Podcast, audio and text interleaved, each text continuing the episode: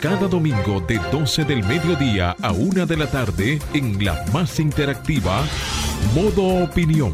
Una propuesta informativa donde podrás conocer los temas de actualidad política, empresarial, social y cultural, debatidos desde otra perspectiva. Modo Opinión, una propuesta informativa diferente. Domingo de 12 del mediodía a 1 de la tarde por Sol, la más interactiva. 12, 12 del mediodía. Muy buenos días a todos y a todas las que nos sintonizan. En este momento esto es Modo Opinión, el programa dominical más importante de la radio dominicana. Conmigo, aquí en cabina, mis compañeros de, programa, Julia Muñoz Alegre, Jonathan Cabrera y Randolph Luna.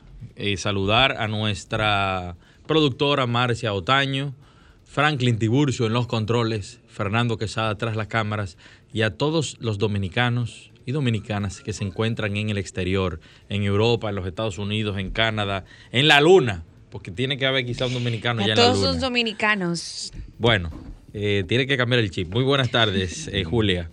Que parece que Feliz tuvo, domingo tuvo una actividad todos. ayer con un español y quedó impregnada con, Mira, con por el favor, acento. estamos en el aire, tío. Eres la que está hablando así. Estoy muy feliz de estar de vuelta con todos ustedes. Feliz domingo para todos, a los que nos escuchan en las carreteras, a esos dominicanos no ausentes, muy presentes en la diáspora. Gracias por permitirnos llegar a sus hogares, llegar a sus vehículos, estar en contacto con todos ustedes. Tenía dos semanas que no venía, o sea que estoy feliz de volver a mi casa, Sol 106. Pero la Bueno, semana- lo mismo la semana- digo yo. Yo la de manera pasada. particular estoy feliz porque eh, muchos compromisos, eh, muchas, esta muchos, asuntos. Bueno, Buenas noviembre fue un mes noticias, bastante buenas noticias, cosas buenas han llegado diciembre. Pero Diciembre nada, feliz de estar de nuevo aquí en cabina con ustedes y, y dándole la bienvenida a, a diciembre, eh, Así es. augurando de que sea un tiempo para todos eh, en familia, tranquilo, eh, en libertad, con prudencia. Es así, el presidente de la República dijo eh, que no tenían contemplada medidas de restricción. Eso no quiere decir que estemos a nuestras anchas, sino que sigamos manteniendo el y distanciamiento que nos social. sigamos portando bien, usando nuestras esa mascarillas. libertad. Exactamente. Y señores, muchas informaciones esta semana, informaciones de trascendencia, de mucha importancia. Así que comenzamos con Julia.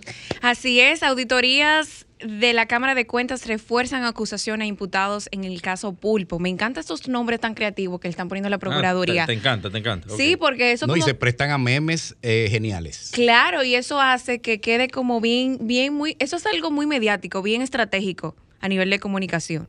Poner esos tipos, esos nombres tan creativos que le llega a la ciudadanía. Hoy vi una de doña Ma- de, de- de- de la magistrada Germán. Eh, Tú tienes que mandarlo para verlo. Sí, sí, genial, buscando la cabeza del pulpo ahí, picando los tentáculos. Ay, mi madre.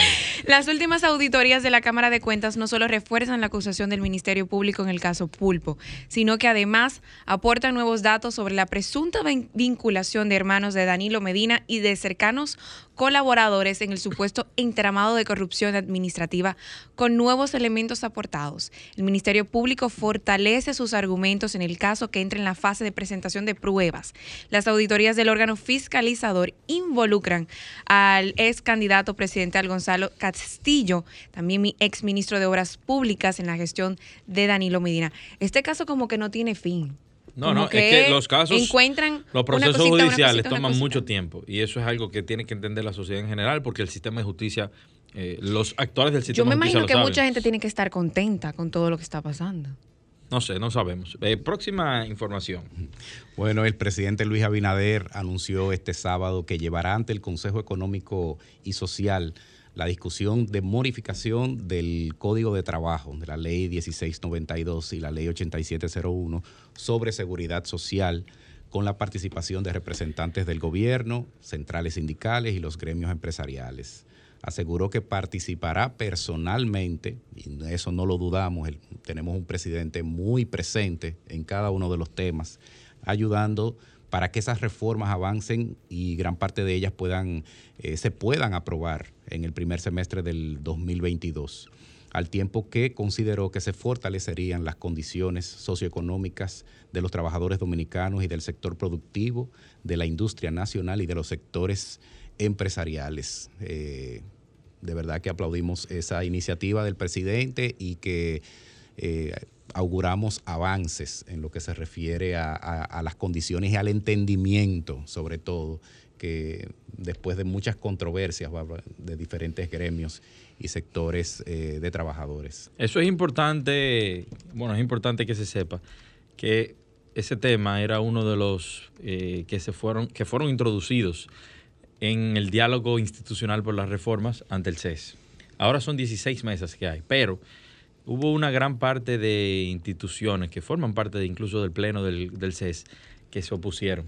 Y el representante de la Confederación Nacional de Trabajadores, que es el señor Pepe Abreu, recuerdo que al inicio de, de, este, de estas reformas, de conocerse estas reformas, se pronunció diciendo que el ámbito necesario para conocer este tipo de reformas era el, esquema tripartito. Ellos no están muy, muy contentos con que se lleve al CES, aunque en el CES se forman los diálogos y ahí están participando todos los actores y, uno no tiene por qué huirle a, a ese escenario. Señores, y con este tema, pongan mucha atención porque quiero abrir los teléfonos un poco más tarde para escuchar sus opiniones prohibirían informar antecedentes financieros de titulares y beneficiarios de tarjetas de crédito.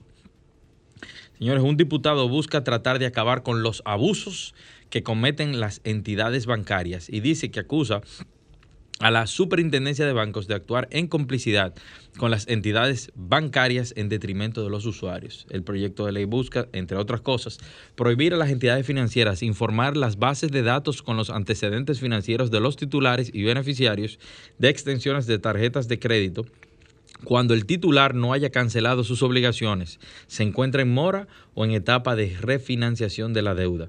Se trata de una iniciativa sometida el pasado 13 de octubre por el diputado reformista Máximo Castro Silverio, que establece en el párrafo 39 del en el párrafo del artículo 39 que las entidades informantes serán solidarias e ilimitadamente responsables por los daños y perjuicios ocasionados a los beneficiarios de las extensiones u opciones de tarjetas de crédito por las consecuencias de la información provista. También la pieza establece en el, en el, párrafo del artículo 38 que el tratamiento de los datos personales con fines distintos requerirá del consentimiento expreso, libre e informado de los tarjetavientes en un documento separado al contrato.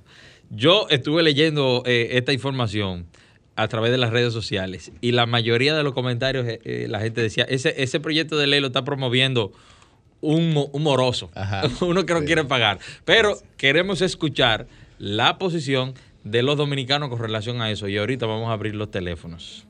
Por otro lado, señores, el gobierno dominicano se le plantó a la Corte Interamericana de Derechos Humanos por las parturientas haitianas. República Dominicana rechazó ayer enérgicamente el comunicado de la Comisión Interamericana de Derechos Humanos en el que pide al país no expulsar mujeres migrantes embarazadas, posición estatal que concitó el apoyo de partidos políticos y de una amplia base social. La Corte Interamericana llamó a respetar el principio de no devolución y asegurar la protección efectiva de la población en movilidad humana, en especial los migrantes haitianas. Eh, rápidamente, porque voy a una pausa. No, que me alegró muchísimo este comunicado, esta posición de defensa, porque eh, solamente le apuntan a República Dominicana, no hablan de Estados Unidos cuando hacen todos sus... Y le dan fuetazo con caballo. Vamos a una pausa y continuamos. Ahora nos ponemos en modo opinión. 12 y 14 de la tarde, señores, seguimos aquí en modo opinión, el programa más importante de la red dominicana. Pero ahora también venimos con los comentarios de Randolph Luna. Adelante, Randolph.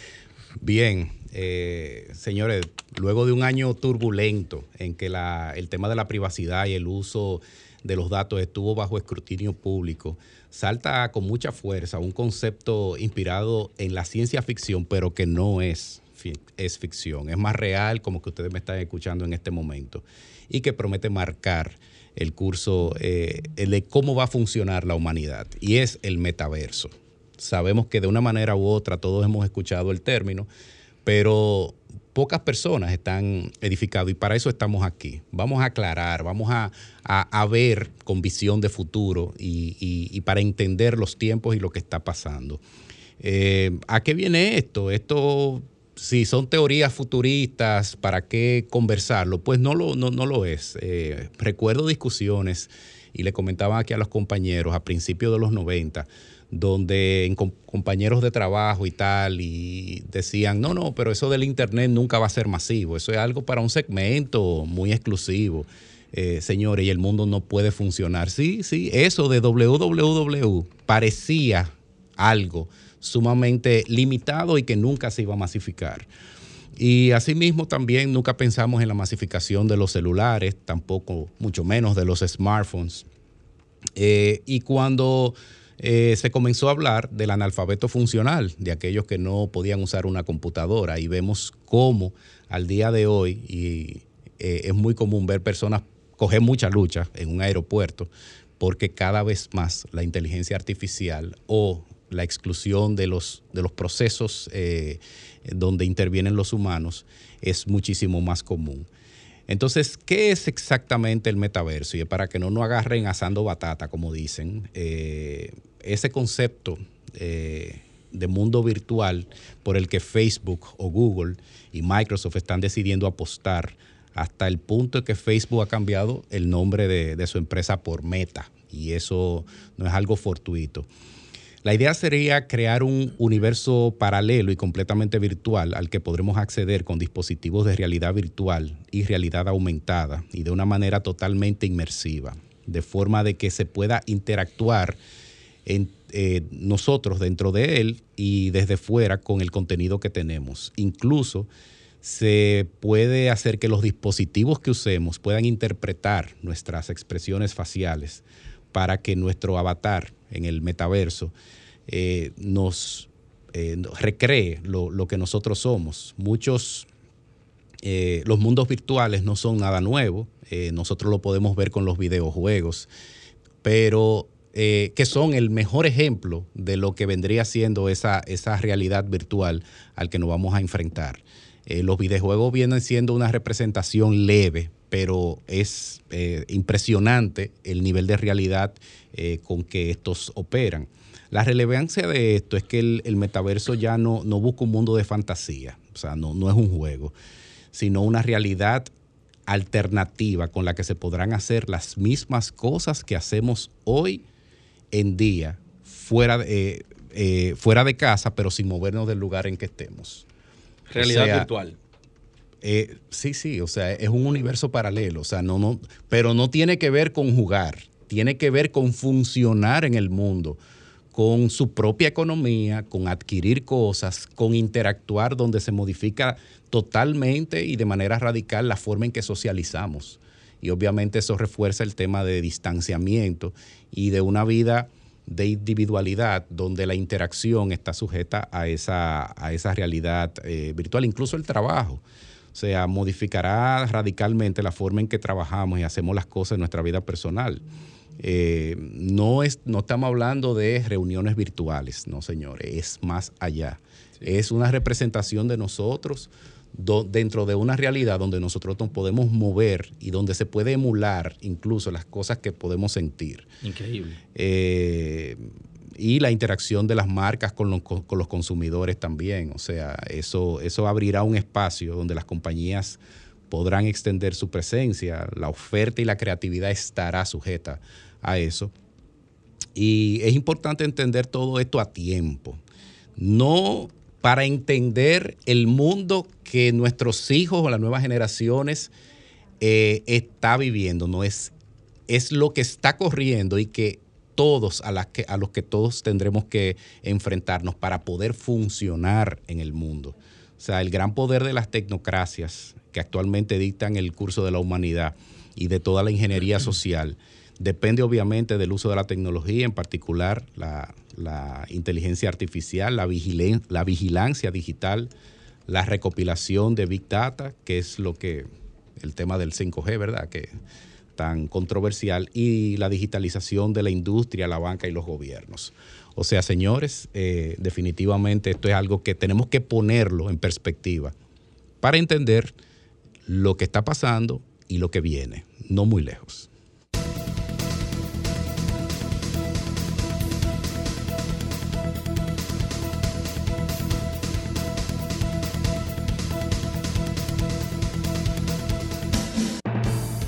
12.20 de la tarde, 12.20 de la tarde. Ahora vamos con los comentarios de Julia Muñoz Alegre.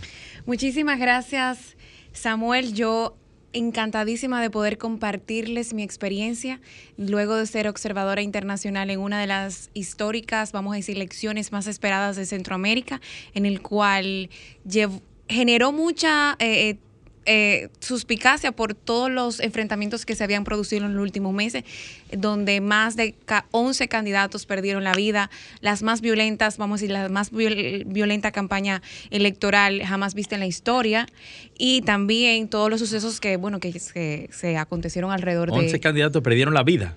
11 candidatos en Honduras. antes de las elecciones en alcaldía, en diputación, en todo. Entonces han sido, fueron muy cuestionadas, pero realmente las elecciones fueron satisfactorias y se llevaron con total calma. Y es por eso que quiero iniciar mi comentario con todo lo que, bueno, pues esta experiencia. El pasado domingo 28 de noviembre se celebró las elecciones generales, las más esperadas de la última década y la más histórica de todos los tiempos en Honduras. La presidenta electa, Xiomara Castro, se convirtió en la gobernante más votada en la historia de dicha nación tras alcanzar más de 1.430.000 votos válidos emitidos al día de hoy. Según la última actualización del Consejo Nacional Electoral, CNE, con el cómputo de un 80.6% de las actas computadas, Castro postulada por el Partido Liberal y Refundación Libre, recibió 1.409.689 votos, el 50% de dichos jamás visto en la historia. El segundo lugar se colocó Nasri Asfura, el gobernante del Partido Nacional Oficialista, con alrededor de 999.000 votos, casi un 35.8%, y termina los 12 años del de gobierno del Partido Nacional. Y vuelve a la izquierda. Y Xiomara escribió muy bien en el libro de la historia de la política de dicho país al convertirse no solo en la primera mujer en asumir la presidencia en los 200 años, y también es la única gobernante actualmente que tendrá Latinoamérica al frente de una nación. No solamente eso, rompió todos los hitos históricos que tiene Honduras que ha tenido hasta el momento, con la votación, con la participación masiva, la más alta de toda su historia, con un 60.8% desde el 1997 y también rompiendo 100 años del bipartidismo en dicho país. Es importante también que desde el retorno del orden constitucional en 1908, ningún presidente electo se había acercado a sumar 1.2 millones de votos. Es por eso que Xiomara aún acumulará más sufragios de debido a que el escrutinio aún no concluye. Y no solamente eso, es que algo que le favoreció y es muy importante reconocer es que el voto del joven fue la que hizo que esta presidenta se convirtiera hoy en la mujer al frente de dicha nación. Eh, los menores de 39 años representan el 70% de los electorados. La capacidad que tiene eh, Honduras de que ha tenido y que se ha levantado en los últimos, vamos a decir, el último mes ha sido impresionante. Eh, tengo que destacar el aporte a este sufragio de República Dominicana también a través del apoyo de no solamente de nuestra Junta Central Electoral, que se le ha dado apoyo a través eh, de diferentes formas. Es importante que este destacar que no solamente fueron históricas por las votaciones, por la participación, por el hecho de ser mujer, de género, sino porque por primera vez Honduras, con una penetración de la pobreza de un más de un 70%, pudo ir a votar con un nuevo padrón, con una nueva ley electoral, con un nuevo Consejo Nacional Electoral que se creó hace dos años, con una nueva identidad electoral, o sea, un nuevo, vamos a decir, una cédula, con un nuevo registro, con un nuevo lector biométrico que se, bueno, que se puso a funcionar por primera vez y también, que fue también histórico, la transmisión del TREP el TREP fue un equipo electrónico que se utilizó para la transmisión de los resultados preliminares y lo que hizo que en tiempo se sea, bueno, que se cumpliera con, a tiempo con lo que se había dispuesto por ley de presentar el primer boletín a las 8 de la noche, alrededor de las 7, 7, 8 de la noche. Así que hasta aquí llega mi comentario el de hoy, destacarlo, que esto dice mucho y les felicitamos al pueblo hondureño por estas importantes y masivas elecciones. Muchas gracias, Julia. Vamos a una pausa y continuamos aquí en modo opinión. Modo Opinión presenta la entrevista. 12.32 de la tarde, señores, seguimos aquí en modo opinión y la tarde de hoy tenemos un invitado muy especial, un invitado internacional. Nos referimos al señor Félix Lizazuaín Martínez, secretario de Estado adjunto de Puerto Rico del Departamento de Estado de Relaciones Exteriores. Muy buenas tardes, eh, señor Martínez. ¿Cómo le va? Muy bien, saludos a usted y a toda la radio audiencia que nos escucha y además no público que estamos. Aquí estamos en cabina, Julio Muñoz Alegre, su amiga, Randolph Luna y Samuel Sena. Muy buenas tardes. Muchísimas gracias, Félix, por aceptar esta, pues, esta breve entrevista antes de regresar a tu, a tu patria. Y es importante iniciar que este jueves la República Dominicana y Puerto Rico, para los que nos están escuchando en los Estados Unidos, eh, firmaron una declaración conjunta para la alianza estratégica con miras a fortalecer las relaciones comerciales, culturales, deportivas, de cooperación, entre otras áreas de interés común. Y es muy importante iniciar. ¿Qué necesita, bueno, ahora mismo en el marco de, esta pregunta, qué significa para República Dominicana y el comercio bilateral con Puerto Rico la facilidad que otorga este buena, esta declaración en conjunto? Bueno, para que eh, tengas una idea, ¿verdad? Y hablemos de, importancia, pero con una base eh, fáctica el intercambio comercial entre Puerto Rico y la República Dominicana excede los 800 millones de dólares anuales. Eh, entre la suma de las importaciones y exportaciones de ambas partes. Eh, este, esta declaración conjunta eh, no busca otra cosa que no sea complementar en cada una de las economías, tanto en la economía de Puerto Rico como parte de los Estados Unidos de Norteamérica y la economía de la República Dominicana puedan complementarse mutuamente para facilitar, eh, viabilizar y evolucionar eh, el intercambio económico entre ambos pueblos, eh, beneficiando así ambas economías. Perfecto. don Félix, una pregunta. ¿En qué consisten los acuerdos de Puerto Rico y la República Dominicana, especialmente los relativos al comercio y a la agricultura? Pues mire, eh, esta declaración conjunta que se suscribió es una reafirmación de la declaración conjunta eh, suscrita en el 2009 por el entonces presidente de la República Dominicana, Leonel Fernández, y el entonces el gobernador de Puerto Rico, eh, señor Luis Fortuño. Ah, eh, pero eh, hay eh, un dato importante o, algo que se complementó a los fines de actualizarla a, los tiempos presentes y añadir algo que el gobernador de Puerto Rico desde el primer momento que asumió el cargo de gobernador en enero de este año me pidió que conversara con los homólogos de la República Dominicana y con el gobierno de los Estados Unidos para ver cómo podíamos hacerlo y en efecto lo hicimos. Que es que tanto el empresario puertorriqueño eh, como el empresario dominicano que vayan a hacer inversiones en nuestros pueblos, ¿verdad?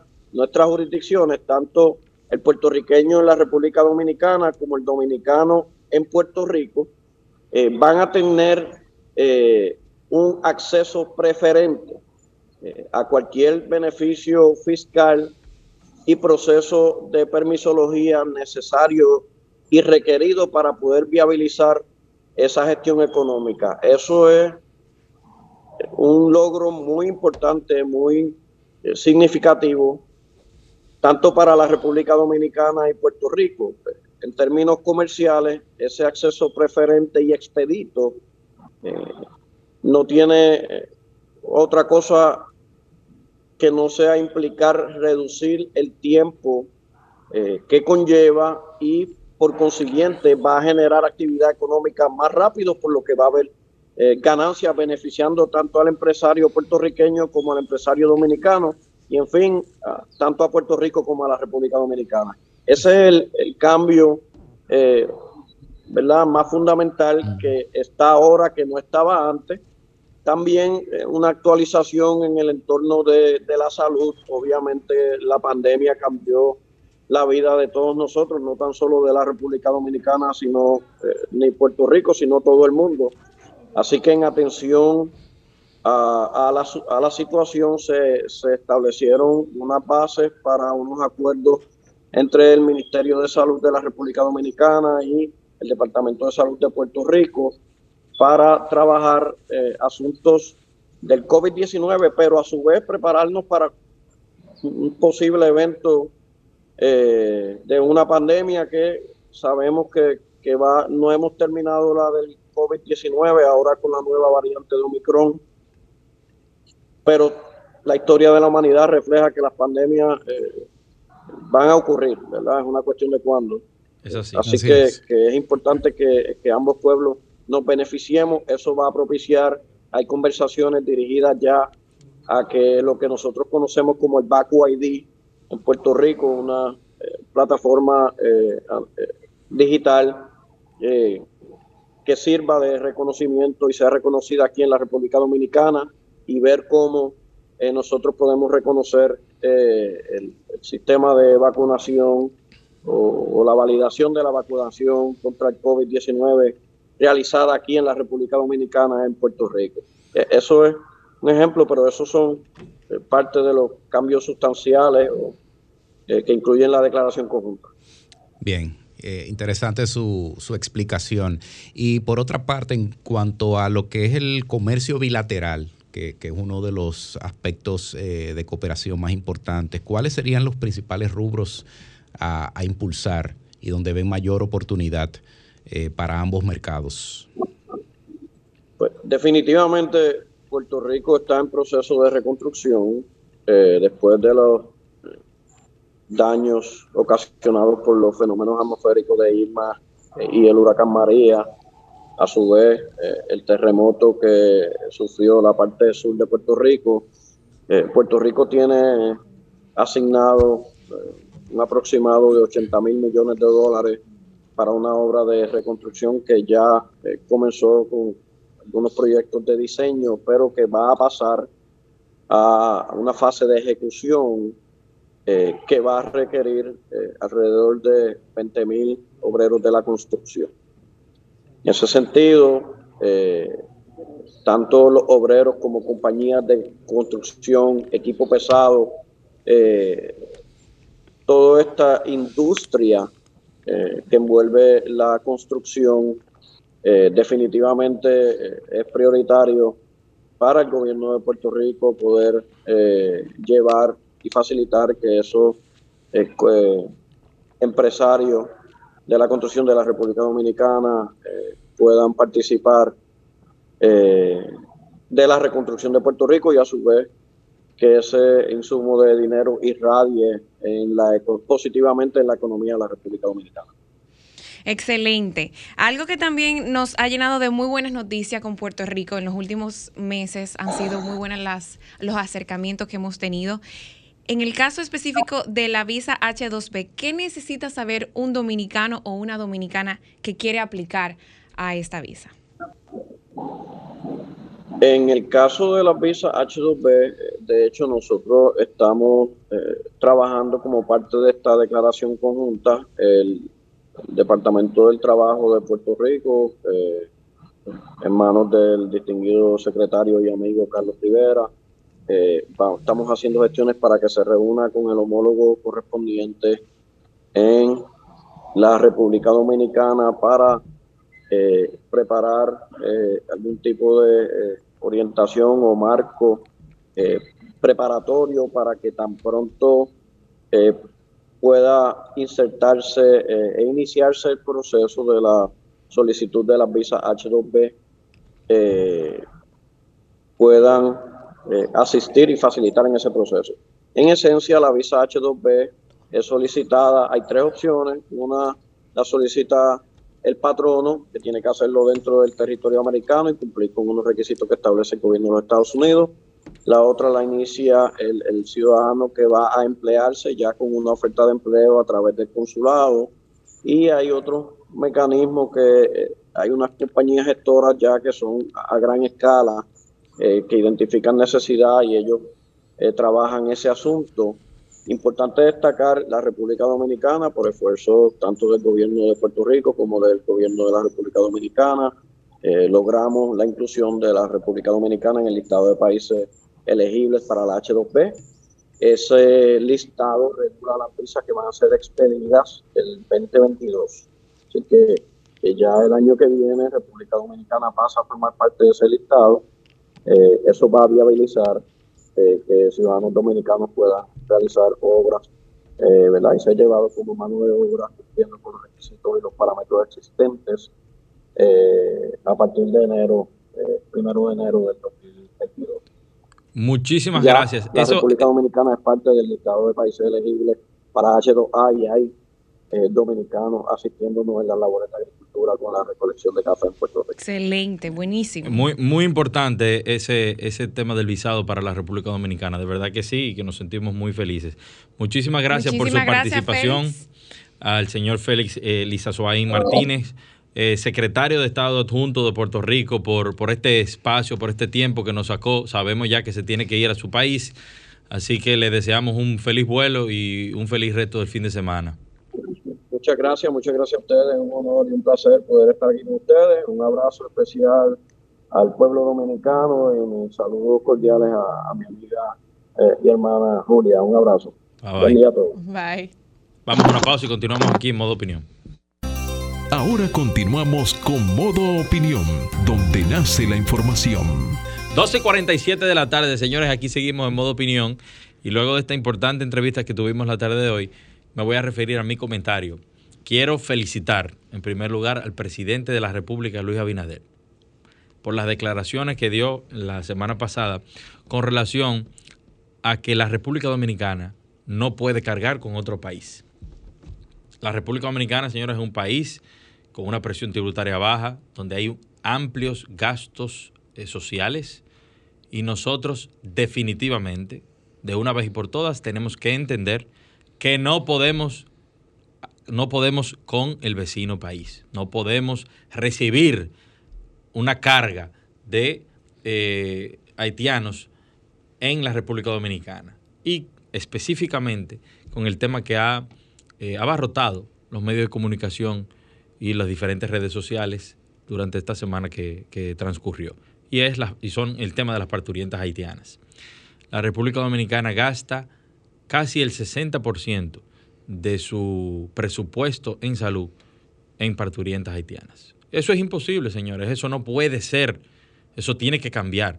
Y vemos con muy buenos ojos la posición eh, valiente que tiene el presidente de la República para enfrentar esta situación y no solamente enfrentarla a nivel de política pública y, instruir a sus ministros, sino decirlo públicamente y que la prensa internacional también pueda cubrir eso, que el mensaje sea enviado a los organismos internacionales de que la, la solución haitiana no está en la República Dominicana.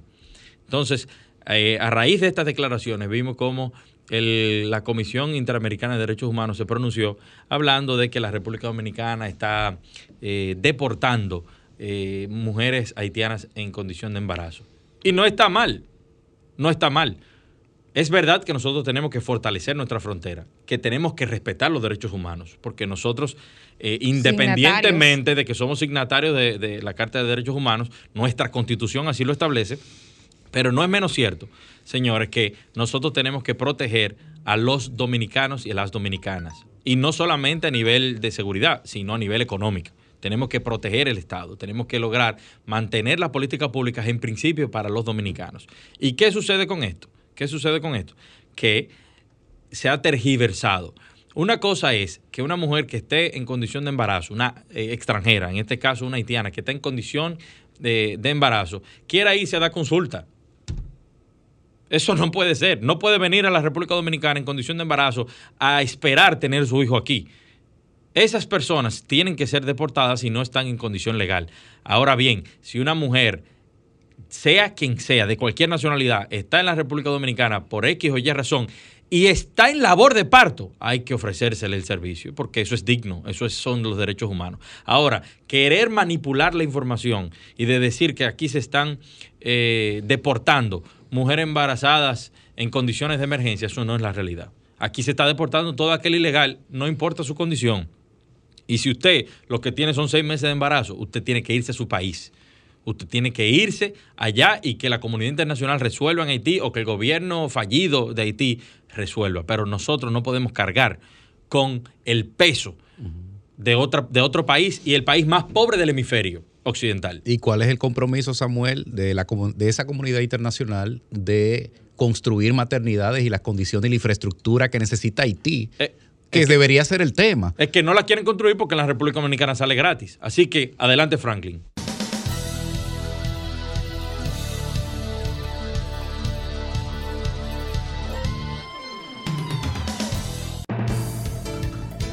12.51 de la tarde, señores, haciendo eh, un, un viraje, una orientación un poco diferente. Quiero la opinión del pueblo dominicano, de todo el pueblo dominicano con relación a este tema.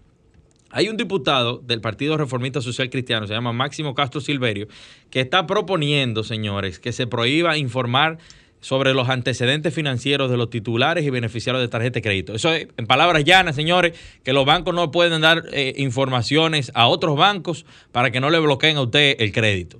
Adelante, vamos a oír la, la opinión de la gente. Comunícate 809-540-1065. 1-809-200-1065 desde el interior sin cargos. 1-833-610-1065 desde los Estados Unidos. Sol 106.5, la más interactiva. 2 y 52 de la tarde. Señores, queremos escuchar estos breves minutos la opinión de los dominicanos con relación a este proyecto de ley que está eh, promoviendo el diputado Máximo Castro Silverio. Quiere que prohíban a las entidades financieras eh, ofrecer antecedentes financieros de titulares y beneficiarios de cuentas de tarjeta de crédito. También el hombre dice que la superintendencia de bancos eh, trabaja en complicidad con las entidades bancarias en detrimento de los usuarios y de sus clientes. Este proyecto también busca, entre otras cosas, prohibir a las entidades financieras informar las bases de datos con los antecedentes financieros. O sea, que no se sepa si usted es moroso, si usted le debe al banco o qué. La gente ¿Qué opine sobre eso? Tú sabes que yo estuve leyendo en las redes sociales y la mayoría de la gente lo que a lo que se ha referido es que dicen que ese diputado parece que debe dinero. no, y no solamente eso, yo creo que eso también parte de la transparencia y la buena, vamos a decir... Bueno, pero las entidades financieras dirán, aquí hay transparencia, porque lo que nosotros estamos haciendo es brindándole la información, la plataforma a los diferentes, a las otras diferentes entidades financieras y bancarias sobre un determinado usuario, que si me debe a mí, puede que te deba a ti. Entonces, eso, eso es lo que, lo que los bancos eh, se protegen entre ellos. Ahora, la ciudadanía, los usuarios, los clientes, también establecen que muchas veces ese, ese trasiego de información sin el consentimiento expreso de ellos te, te, impide poder eh, buscar otros créditos quizá para resolver esos mismos problemas. Bueno, en lo que entre la llamada, quiero aprovechar este espacio para felicitar a nuestro amigo Omar Fernández, que hoy cumple años. Entra a los TA, a los famosos TA ya, a los 30.